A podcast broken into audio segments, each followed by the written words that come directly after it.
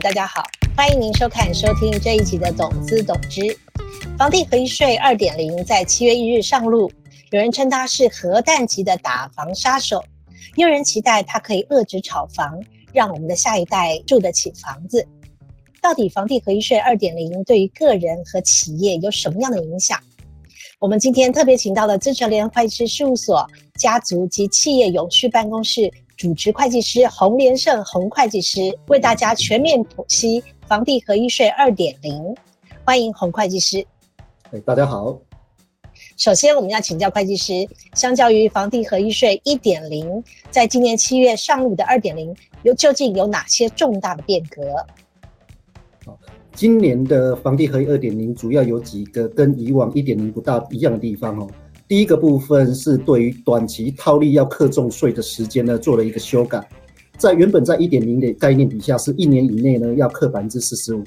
啊，一年到两年的部分要课百分之三十五。那二点零里面呢，是把把课百分之四十五的税率的时间呢是缩短延长到两年以内，哦，那两年到五年的部分呢是课百分之三十五，所以这是第一个改变。那第二个改变呢？以前的盈利事业法人呢，对于不动产的出售是不受房地合一的规范。那在这一次的修法里面呢，把房地合一二点零也把法人也纳进来课税。也就是说呢，从今年的七月一号起，哦，台湾的盈利事业如果两年内出售不动产，要课百分之四十五的税率；两年到五年的部分呢，要课百分之三十五；超过五年的部分要课百分之二十。那第三个改变是扩大这一次的房地合一二点零的一个课税范围。过去呢，房屋的呃预售屋哦，在出售的时候是依照财产交易所的课税，但是这一次的修法把预售屋也纳进房地合一二点零。那以及呢，今年也增加了一个叫做特殊股权的交易，也就是说，当民众或者是法人在出售一个可控公司的股权。而这个可控公司的股权的价值呢，有一半以上是来自于不动产，那这一种股权的交易就会被视同房地的交易，而要适用房地合一二点零。是，您刚刚有提到，就是会影响到预售屋的课税。那预售屋现在目前的税率，它在房地合一二点零之下该如何计算？OK。预售屋呢，在房地合一二点零的概念跟一般的不动产是一样的，也就是说，当我们开始买这个预售屋，签约开始的两年内，如果有转售这个预售屋，税率是百分之四十五。如果是在持有这一个预售屋的合约期间超过两年而不超过五年的话，是百分之三十五。但是呢，如果这个预售屋的时间是在五年到十年的话，是课百分之二十哦。但是这一次的预售屋其实还有一个比较危险的一个规定哈，也当时我们把这个预售屋变成成屋的时候，我们在计算那个持有时间，事实上是从持有这一个哦成屋之后呢，再重新起算高税率的两年百分之四十五的这个时间呢，是从头起算的哦，所以呢，未来台湾的民众或者是盈利事业在出售预售屋。哦，或者是说预售屋转成屋之后呢，它的持有期间事实上是有一个很严格的一个规范。是，刚才您也大概有提到，就关于就是有透过股权交易出售不动产这个议题哦。那对于这个在房地合一税二点零的范围之下，对于个人或法人股东有什么样的影响？OK，出售股未上市柜公司股权的部分呢，未来台湾的盈利事业或者是民众都要注意一件事情。也就是说，未来台湾的民众如果在出售一个未上市贵公司的股权的时候，先要有几个判断。第一个判断，现在看一下我们在卖股票的前一年内有没有持有这一家公司大于等于百分之五十的一个股权。如果一旦有超过百分之五十的股权的时候，那第一个判断就要去看一下我们卖的这个股票的价值，不动产呢有没有超过这个股票价值的一半。如果有的话呢，就会落入房地合一二点零里面所规定的特殊股权交易。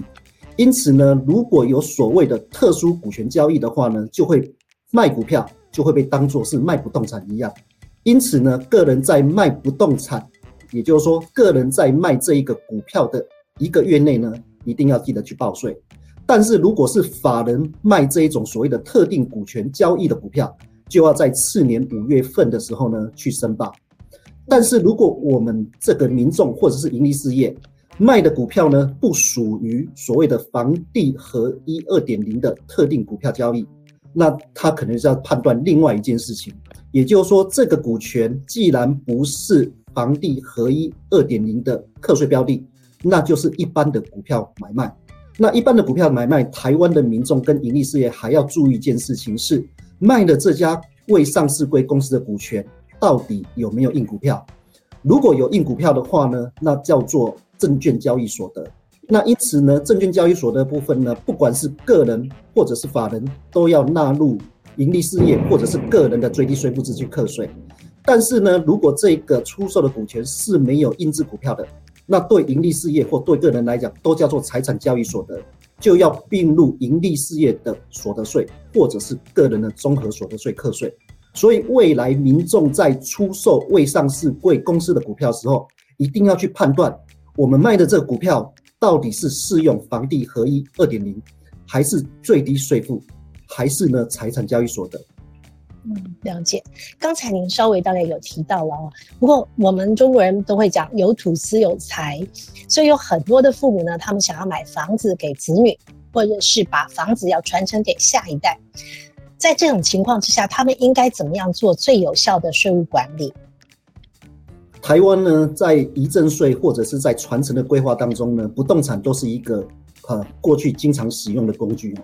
尤其在台湾还没有房地合一一点零之前，其实不动产是一个作为传承的一个很好的工具。但是呢，现在有房地合一一点零，甚至演进到现在是房地合一二点零的状况底下，那台湾的民众呢，把房子传给下一代，还是有三种方法。第一种方法是第一代把不动产卖给第二代，但是在这一种方法底下呢，并没有达到财富的传承。因为呢，第一代只是把房子变成现金，而且这样的一个哦买卖的一个方式，如果呢二代没有金流跟第一代去做买不动产的一个给付的时候，那这时候呢国税局会当做它是一种赠与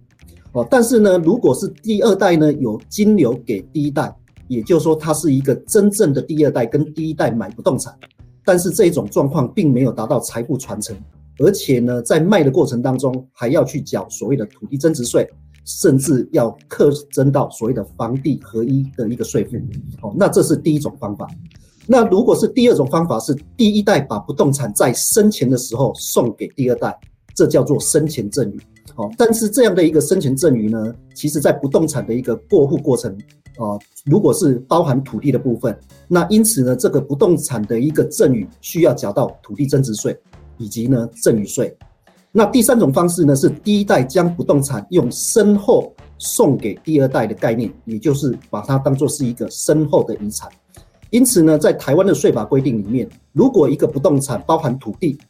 作为身后的遗产给下一代，那土地的部分呢可以免征土地增值税，好，但是遗产税一定是要缴的。也就是说，我们归纳这上面这三种一个传承的一个方式。从税法的角度，我们还蛮建议台湾的民众呢，是用身后遗产的方式，把这一个不动产交给下一代。那当然呢，有时候呢，我们用生前赠与的方式也可以去传承给下一代。但是这件事情呢，可能要思考一下，可能如何透过其他税法上的规定，包含所谓的重购退税的方式，来降低未来的一些所得税的一个税负成本。了解，好，我们现在有很多年轻人，他们可能趁这个时候想要换一个比较舒适的房子。那在于房地合一二点零税之下呢，对于换屋族好像有重购退税的优惠。那什么叫做重购退税？在什么情况之下他们适用？OK，台湾在设计房地合一一点零，甚至在二点零的底下，事实上对于自住的民众呢，事实上有一些税法上的优惠哈。其中的一个优惠叫做重购退税。也就是说呢，如果有一个民众买了一个自用型的不动产，那最后把它卖掉有获利之后呢，但是卖掉之后总不能天天去搭帐篷嘛，哈，所以呢，要做的一件事情是卖掉一户自用住宅之后，可能会去买第二户的自用住宅。因此呢，台湾的税法规定，如果一个民众在卖掉一个自用住宅，那什么叫自用住宅呢？是旧的这一户房子呢，一定是要个人。本身跟配偶或者是未成年子女呢，在这一个卖掉的这个不动产之前呢，哦，要有户籍登记，而且呢，这个有户籍登记的这个不动产呢，在出售前一年是不能出租的。那因此呢，这叫符合自用住宅的一个条件。那因此把这个旧的自用住宅卖掉之后，那肯定要先报一个房地合一二点零的一个税负，先缴完税。哦，那卖掉之后呢，在卖掉之后的两年内，再去买另外一户新的不动产。那这新的不动产也要符合自住的一个条件。那符合自住呢，一样，这个个人跟他的配偶以及他的未成年子女，都要在新买的不动产里面呢办好户籍登记。而且呢，办好户籍登记之后呢，未来的五年内都要在这个房子里面做自住哦，不可以出租，也不能营业使用。那因此呢，旧的自用住宅是一年以上的自住设户籍，新买的不动产呢是五年以上的社户籍自住不出租。那因此就可以符合重购退税。那台湾的重购退税，事实上对一般民众来讲是非常有利的哈。举个例来说，如果有一个人呢卖了一个五千万的房子，然后同时呢又去买了一个五千万的房子，那即使呢在前面呢五千万的房子赚了一千万，可能缴两百万的税，那这两百万的税呢，在买第二户之之后呢，就可以申请重购退税。因此，台湾对于这个重购退税的一个规定是，当你把小房子换成大房子。那这个房子大小的概念是用买卖价的金额来区分哈，因此呢，把小房子换成大房子，前面缴的房地合一一点零或二点零的税都可以全额退税，但是如果是从大房子换成小房子，那这时候呢就可以按照买价跟卖价的比率来退税，这叫比率退税。了解。好，那在房地合一二点零当中，有所谓的房错杀条款，它的税率都维持在百分之二十。那在什么情况之下，我们可以使用这个条款？OK，房错杀条款主要是针对几个哈，尤其第一个是叫做非自愿交易，也就是说，个人呢或者是盈利事业，因为不是自愿的因素而持有这个不动产呢，在五年以下而被迫哦卖掉。那这一种呢，叫做非自愿交易哦，也就是说，假设有一个人呢，哦，因为在官方任职，然后结果从台北被调到高雄去，那因此他必须把台北的房子，因为调职的关系而被迫非自愿的把它卖掉。那即使呢，他是在五年内要课高税率的一个状况底下，都可以用百分之二十的税率去课税。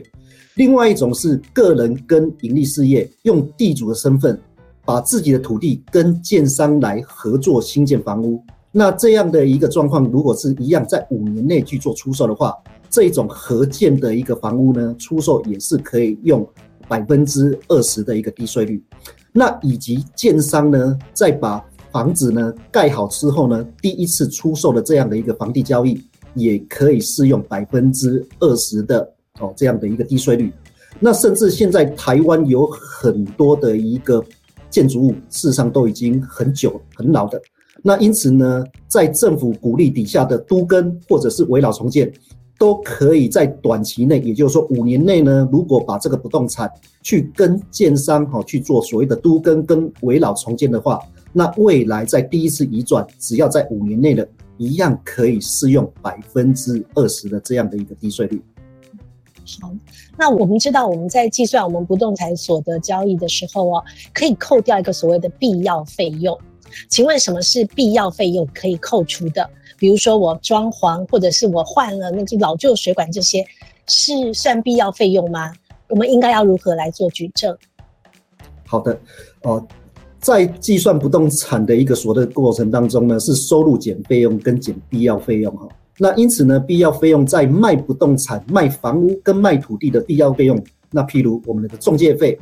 那广告费，以及呢，为了把这个房子啊做一个完整的销售之前，我们会去做清洁，甚至把里面的这些器具都搬走的搬运费、换约费呢，都可以当做是费用的减除。但是卖不动产的过程当中，会有一个缴纳的土地增值税，这个土地增值税是不能当做费用来抵减的哈。那当然还有一些比较特殊的案例，譬如说依照土地税法的一个规定，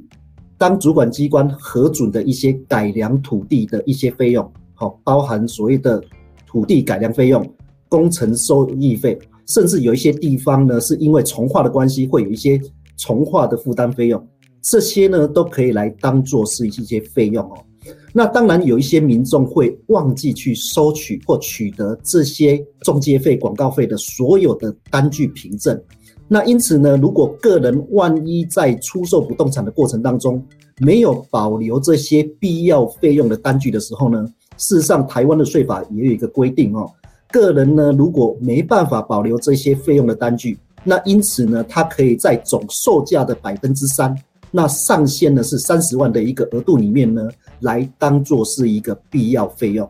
房地合一二点零里面呢，也有一种。前面跟各位分享过，就是特殊股权交易会被当作是房地合一二点零的课税标的。那因此呢，如果符合特殊股权交易的话，它的必要费用就包含证券交易税或者是手续费相关的这些费用。那因此呢，民众未来如果有在出售不动产，对于这个必要费用，一定要检附一些哦相关的凭证。那这相关凭证包含，譬如说我们跟中介一定会有一些。中介的契约书，那甚至中介呢会给我们统一发票，因此呢，契约书跟统一发票跟收据这些就是未来的必要提供的一些单据。好，那拿这些单据来跟税捐稽征机关呢来做申报。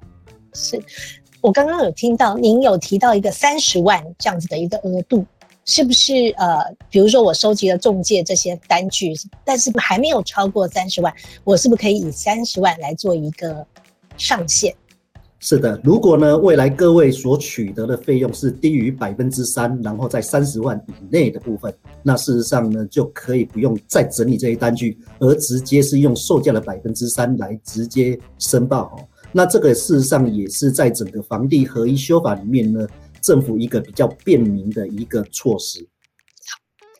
哦，我们提到了，不管我在买房子，或是卖房子，或是卖土地，假设呢我是赔钱的，我还需要申报吗？OK，其实呢，台湾的民众或企业哈、啊，卖不动产亏钱，说实在，心里其实是很不舒服的哈。嗯、但是虽然在不舒服的心情底下呢，还是要记得去做这样的一个申报。台湾的税法有规定哦，像个人呢，如果没有去依法申报这一个房地合一二点零的的这样的一个行为的时候呢，假设没有赚钱，一样会被处三千块以上三万块以下的罚款。所以呢，它是针对台湾的民众啊，或者是企业，在对于房地合一二点零的一个申报底下，不管是赚钱亏钱，都一定要申报。了解。好，那请问一下红会。还有没有其他事项想要提醒大家的？OK，亏钱一定要申报，这是为了担心被有处三千块以上跟三万块以下的罚款。但是呢，台湾的民众有可能在三年内也有可能哦再卖另外一户房子，因此呢，假设第一户房子是亏钱的，但是他没有去申报，但是呢，第二户房子结果赚钱了哦。那因此呢，假设他没有去做这样的一个第一户的一个亏损的申报的时候，未来赚钱的这一户还是要缴税，因为台湾的房地合一二点零的一个税法规定里面呢，如果呢台湾的民众在第一户卖房子的时候是亏钱，但是有合法的申报，但是呢在这一次申报之后呢，在三年内有在卖另外一户房子，但是另外一户房子如果是赚钱，那在第一户因为有合规申报。那因此呢，第一户的亏损呢，事实上是可以来抵扣第二户的获利的部分。因此呢，民众呢，事实上在做啊不动产的一个出售时候呢，即使呢是亏钱的状况底下，第一个要避免三千块到三万块的这样的一个罚款的时候呢，那同时也要注意一下，因为做了这样的一个申报，未来三年内如果有另外一户的一个获利，事实上它是可以抵税哦，减少所得税负的。我们要谢谢洪连胜会计师提醒我们在房地合一税二点零要注意的事项。如果大家还有任何想要询问的问题，欢迎你们到资诚的网站去搜寻洪连胜会计师，他就可以为您做非常详尽的解答。我们要谢谢大家的收听和收看，我们下次再会。